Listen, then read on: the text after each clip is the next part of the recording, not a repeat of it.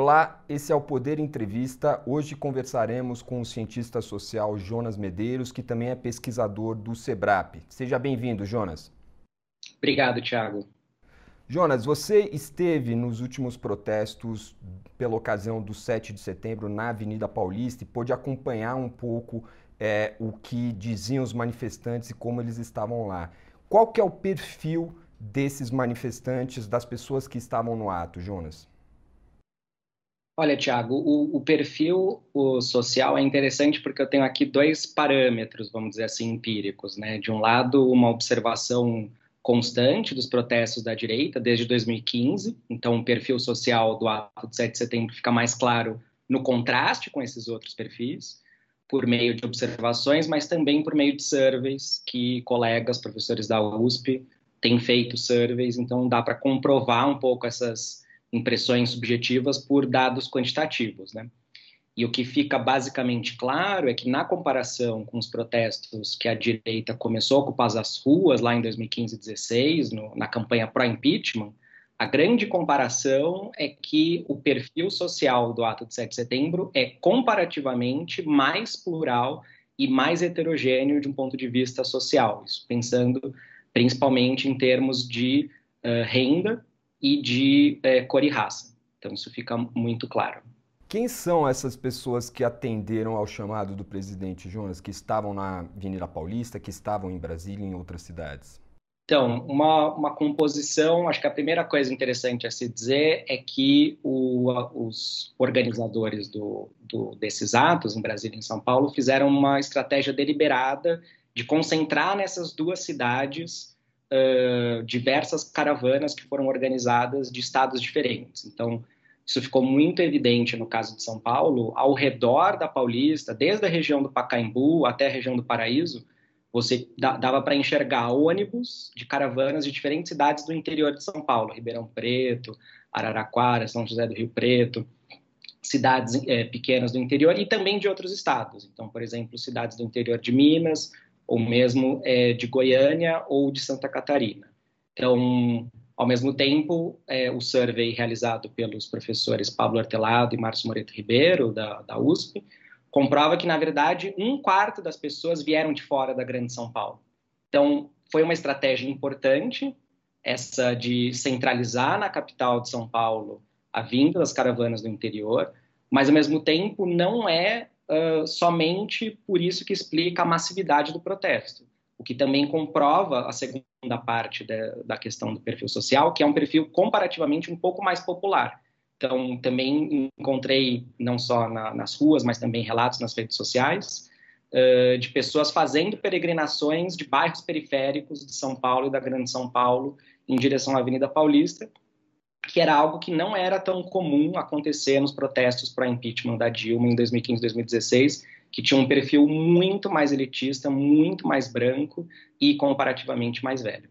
Eu queria que você falasse um pouco mais sobre essa diferença entre os protestos pró-impeachment, é, a favor do impeachment da Dilma, que são, foram protestos da direita ali em 2015, e esses protestos agora. O survey que você citou do professor Pablo Hortelado, ele, é, se eu não me engano, ele relata que mais da metade das pessoas ali, por exemplo, tinham renda de até cinco salários mínimos.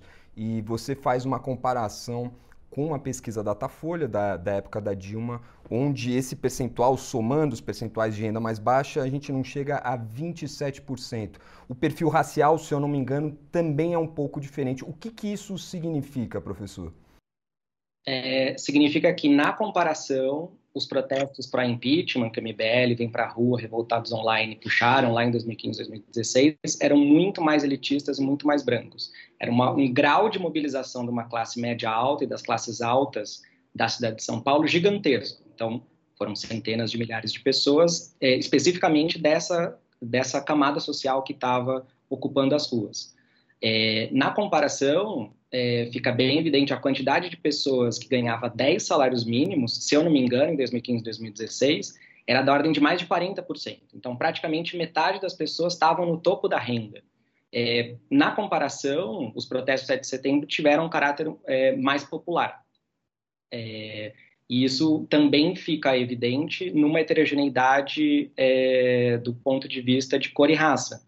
Então, na comparação, é, os protestos para impeachment eram basicamente famílias brancas de classe média alta, sendo que no 7 de setembro é, eu não me lembro de ver um protesto da direita com tantas famílias negras circulando nas ruas, por exemplo. Em relação às pautas, professor Jonas, o que, que você pôde acompanhar a respeito das reivindicações que eram trazidas à Avenida?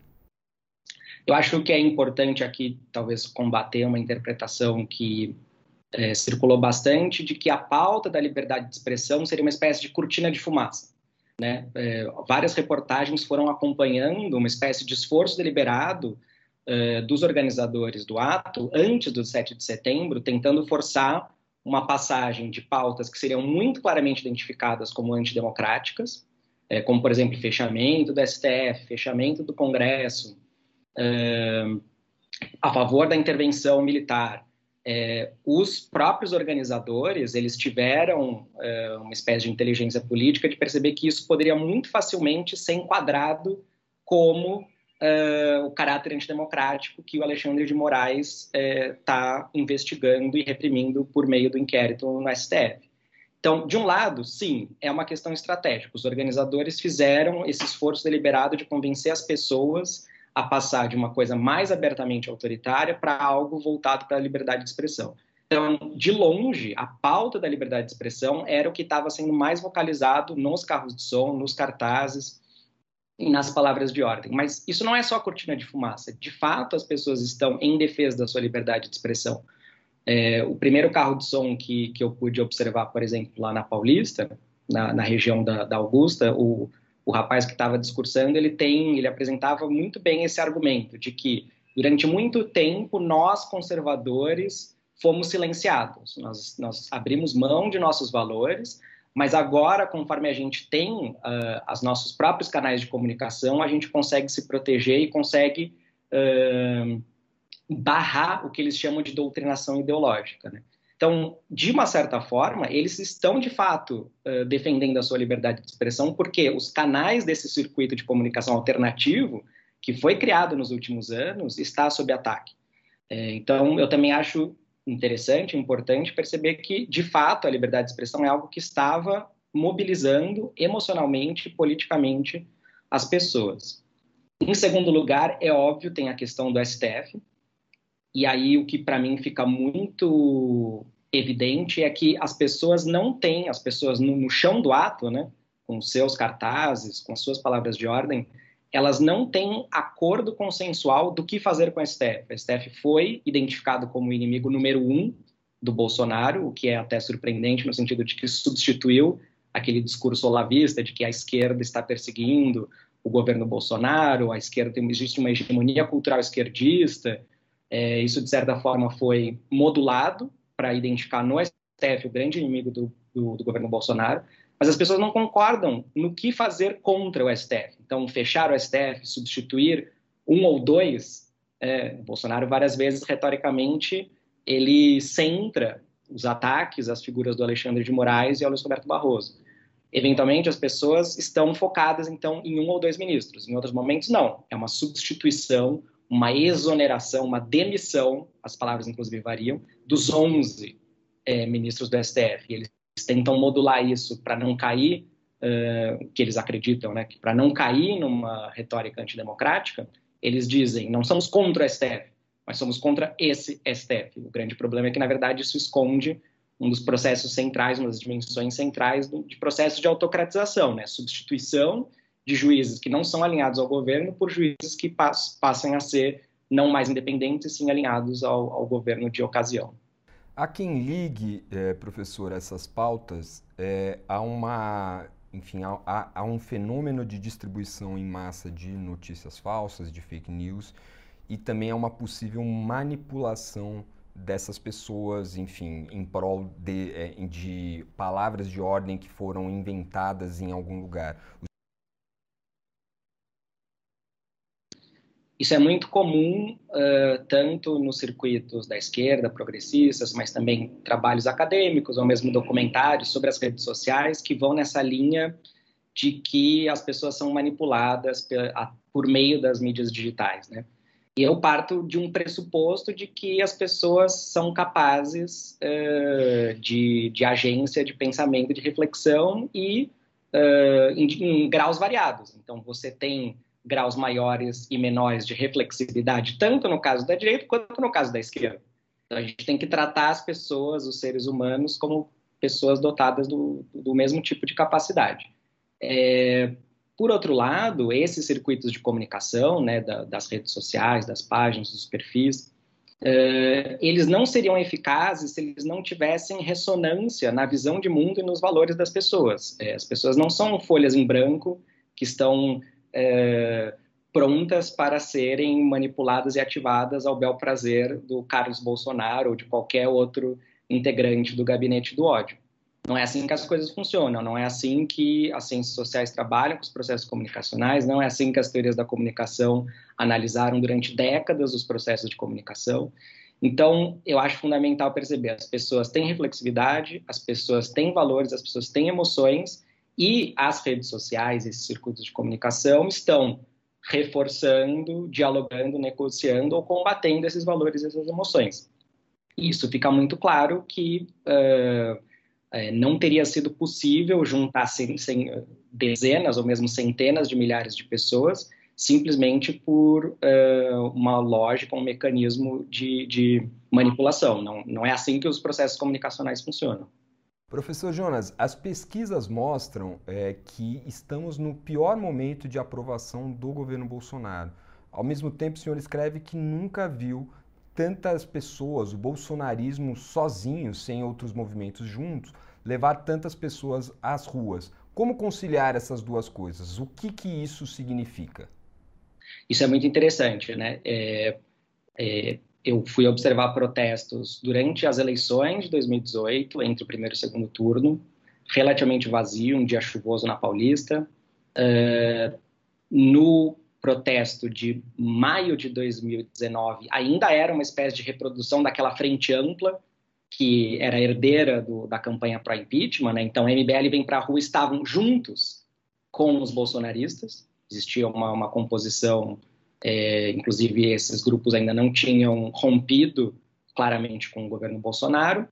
Depois, em termos de tamanho, esse de maio de 2019 foi relativamente bem sucedido. O de junho de 2019 é, já foi bem esvaziado e já começava a haver alguns conflitos entre carros de som e entre pessoas no carro de som e pessoas no chão do ato.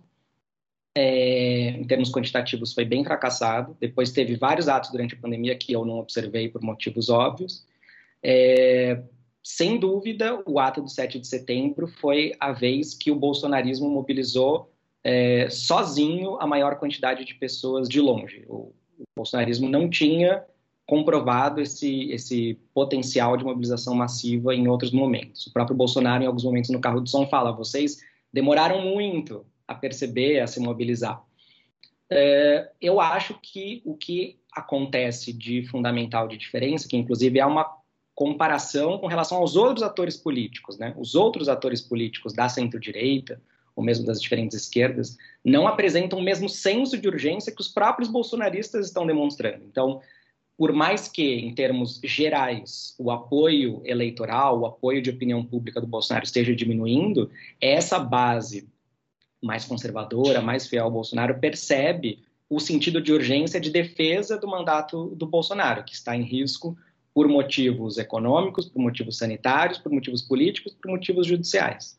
Então, esse acho que é o grande fator de diferença, a percepção da base dele de que se nós não sairmos às ruas, o comunismo pode voltar, Bolsonaro pode não ser reeleito, Bolsonaro pode ser preso, temos que sair em defesa dos nossos é, valores conservadores. Professor, como é que fica, ficam esses atos na comparação agora com os atos que a gente teve no último fim de semana, puxados pela direita, também pelo MBL, é, contra o Bolsonaro, que foram atos esvaziados de pouca participação popular. Sim, de fato, eu também, eu também é, fui é, observar ontem o ato. Foi um ato muito pequeno.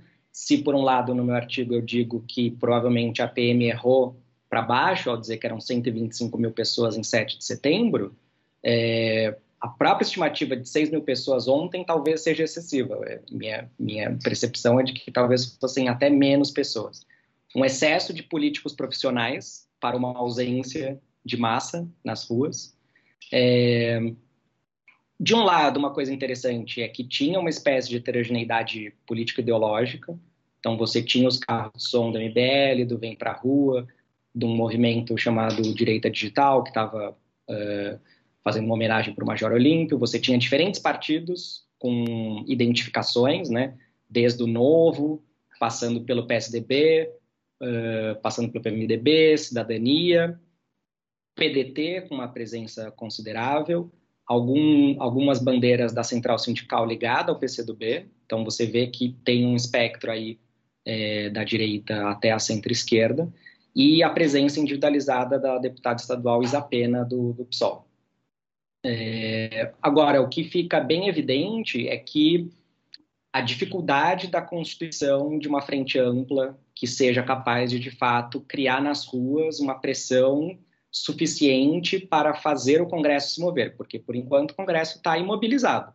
O Congresso não vai, por conta do, Arthur Lira, tomar uma atitude, por mais que existam uh, diversos crimes de responsabilidade que poderiam motivar o, a abertura do processo de impeachment, isso não vai acontecer por conta do Arthur Lira. Arthur Lira só vai mudar de posição se as ruas forem ocupadas por, uh, por essa frente ampla. E do, do lado da, na direita, fica muito claro a dificuldade de sair do horizonte puramente eleitoral. Né? Então, de um lado, o mote eh, inicial do ato foi nem Lula nem Bolsonaro. Conforme os dias foram passando, os meses foram passando, tentou-se mudar para o foco fora Bolsonaro, mas na verdade isso não se efetiva, tanto do ponto de vista do discurso das lideranças no carro de som, muito forte o discurso em busca de uma terceira via eleitoral, como no uso das camisetas, muitas camisetas, o maior número de camisetas que tinham ontem era nem Lula nem Bolsonaro, então um discurso eleitoral de uma busca de uma alternativa. A pauta não era tanto for, fora Bolsonaro ou a favor do impeachment do Bolsonaro, muito mais essa busca da terceira via. E principalmente, eu acho que é importante aqui registrar um grau, uma diferença entre a postura do MBL e a postura do Vem Pra Rua postura do Vem para a Rua foi muito mais uh, sectária, muito mais ideológica, muito menos pragmática, ao erguer um pichuleco, uh, as pessoas devem ter visto isso nas fotos, né? Do Bolsonaro abraçado com Lula, o Lula como um presidiário e o Bolsonaro como um louco de manicômio, e os dois é, abraçados como se fossem uma unidade. Esse pichuleco é, foi uma ruptura com um acordo coletivo entre os organizadores, que era não uh, subir símbolos que atacassem uh, o Lula. É, isso tem reportagem do UOL é, contando de como a deputada estadual Isapena e uma representante da MBL tentaram conversar com os representantes do Vem Pra Rua, o carro de som do Vem Pra Rua e do Livres, dizendo que aquilo era uma quebra do acordo coletivo prévio dos organizadores e o Vem Pra Rua se recusou. Então a grande questão é, bom, se Lula é igual a Bolsonaro e se a grande questão é uma questão eleitoral, acho que tem aqui uma dificuldade de perceber um sentido de urgência, de que Bolsonaro é um risco à democracia e como e por que nós estamos procurando uma terceira via, sendo que a gente nem tem certeza de que as eleições é, de 2022 têm a sua integridade garantida. O senhor diria que então há um, um, sentido de urgência muito maior hoje na base bolsonarista do que nos que pedem que ele saia porque ele seria um risco para a democracia? Exatamente. É, isso tanto do lado da direita quanto do lado da esquerda. A esquerda também não apresenta o mesmo sentido de urgência e apresenta o mesmo curto prazismo é, eleitoral. É, tanto que a grande justificativa para muitos é, petistas nas redes sociais para não participar do ato ontem é que o ato ontem fortalecia eleitoralmente a terceira via MBL e enfraquecia eleitoralmente o Lula em 2022. Então a gente vê que esse sentido de urgência também não é compartilhado pela esquerda. Caso contrário, se tivesse esse sentido de urgência de que a democracia no Brasil está em risco, é, a gente não veria pessoas namorando a ideia de que o segundo turno entre Bolsonaro e Lula é o melhor cenário para a esquerda. A gente não veria grupos de esquerda é, agredindo fisicamente uh, um coletivo LGBT do PSDB no ato da esquerda. Você estaria, na verdade, buscando exatamente o contrário, como criar pontes nas ruas e nas instituições para, eventualmente, pensar em impeachment do, do Bolsonaro e garantir a integridade do processo eleitoral eh, e da democracia no Brasil em 2022 e dali para frente. Professor, é, o PT e as é, entidades ligadas ao PT, a CUT e outras entidades, ainda parecem ter um poder de mobilização maior do que foi esse poder de mobilização da terceira via. Eles convocam agora para novos protestos no início de outubro. O que, que o senhor espera desses novos protestos? Eles conseguirão fazer frente a, aos atos pró-Bolsonaro? Uh, fazer frente talvez não com a mesma quanti quantidade massiva de pessoas, é, mas certamente não, não vai ser um fracasso em termos de público como, como foi ontem, né? Como você bem falou, é, as organizações do campo democrático popular em torno do PT e com participação do PCdoB, pessoal dos partidos de esquerda, é, eles têm capacidade de mobilização. Agora, a dúvida que fica para mim é qual é o objetivo dessa mobilização. O objetivo dessa mobilização é, impulsionar a constituição dessa frente ampla, que necessariamente vai significar que tantas lideranças quanto a base vão precisar se ampliar, vão precisar se abrir e vão precisar dialogar da, da esquerda à direita e vice-versa. Ou então o objetivo é, de certa forma, é, monopolizar as ruas para é, essas organizações político-partidárias do ponto de vista da esquerda. Se o objetivo é só esse, e aí para mim fica um pouco claro como jogar para outubro, né? não perceber justamente esse sentido de urgência, é, tanto a manifestação do, do, dos bolsonaristas quanto a manifestação do MBL demoraram meses para serem construídas. Né? E ao mesmo tempo você não vê o mesmo é, planejamento e percepção da necessidade de uma quantidade maior de atos de rua por parte da esquerda. Então, fica um pouco parecendo que a preocupação é muito mais eleitoral e de garantir a hegemonia do, do partido no, no campo progressista. Professor, como a gente mencionou, várias pesquisas mostram o apoio, a aprovação ao governo é, diminuindo é, a níveis é, não encontrados desde o início do, do governo Bolsonaro. É, ao mesmo tempo, a gente tem, como, como comentamos também, é, esse, esse apoio, a saída das pessoas às ruas. É, a queda da aprovação do Bolsonaro chegou num piso, professor? Há uma resiliência entre os que ainda estão com o presidente? É difícil que ele perca mais apoio do que já perdeu até agora? Uh, eu acredito que ainda seja possível, né? A única mensuração que a gente tem da base bolsonarista fiel é um trabalho do cientista social Reginaldo Prandi, professor da USP, com base em dados do Datafolha lá de 2019. Se eu não me engano, ele chegou num cálculo de 13 a 15% das pessoas que têm uh, uma convicção uh, fiel à figura, às ideias, aos valores do Bolsonaro. Então, se a gente for pensar nesses termos, ainda tem, entre aspas, uma gordura que poderia ser queimada. Agora, a grande questão é que uh, o Bolsonaro ele não não age de forma orientada a retomar aquela maioria eleitoral é, que possibilitou a eleição dele em 2018. Né? O objetivo dele é manter essa, essa base social fiel e eletrizada com relação a ele. Isso, inclusive, significa que, é, se a gente for pensar com relação a 2022, isso também tem um caráter preocupante, porque, no final das contas, é, de um lado, ele vai perdendo apoio a um tal ponto que fica difícil de enxergar como que economicamente, politicamente, socialmente ele vai recuperar um apoio suficiente para ser reeleito. Isso é uma situação que está parecendo mais improvável. Por outro lado, ele está plantando há meses a uma crise de legitimidade do processo eleitoral. Ele passou os últimos meses dizendo que qualquer resultado que não seja a vitória dele é resultado de fraude. E a gente viu o resultado disso de um processo similar que aconteceu nos Estados Unidos com o Trump.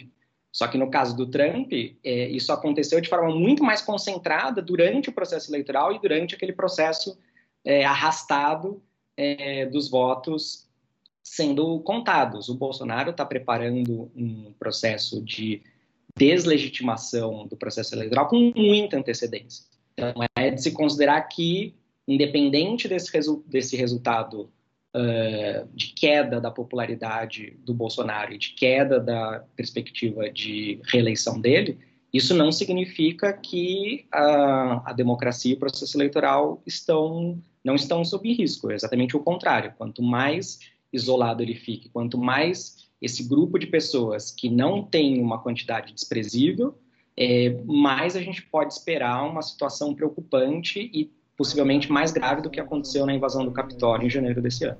Professor, a gente vai se encaminhando aqui para o final da entrevista. Eu gostaria que, antes de terminarmos, o senhor fizesse uma avaliação a respeito do que te parece ser possível. Eu sei que está muito longe ainda, a gente tem mais de um ano até as próximas eleições, mas nesse cenário de mobilização popular de duas, é, dos dois lados, da direita e da esquerda, é, enfim, a gente assiste a algo que parece até uma venezuelização, né? uma Venezuela é, brasileira em termos de muita gente na rua de um lado e talvez muita gente na rua do outro. O que, que o senhor espera em termos de dinâmica de mobilizações populares daqui até outubro de 2022, professor?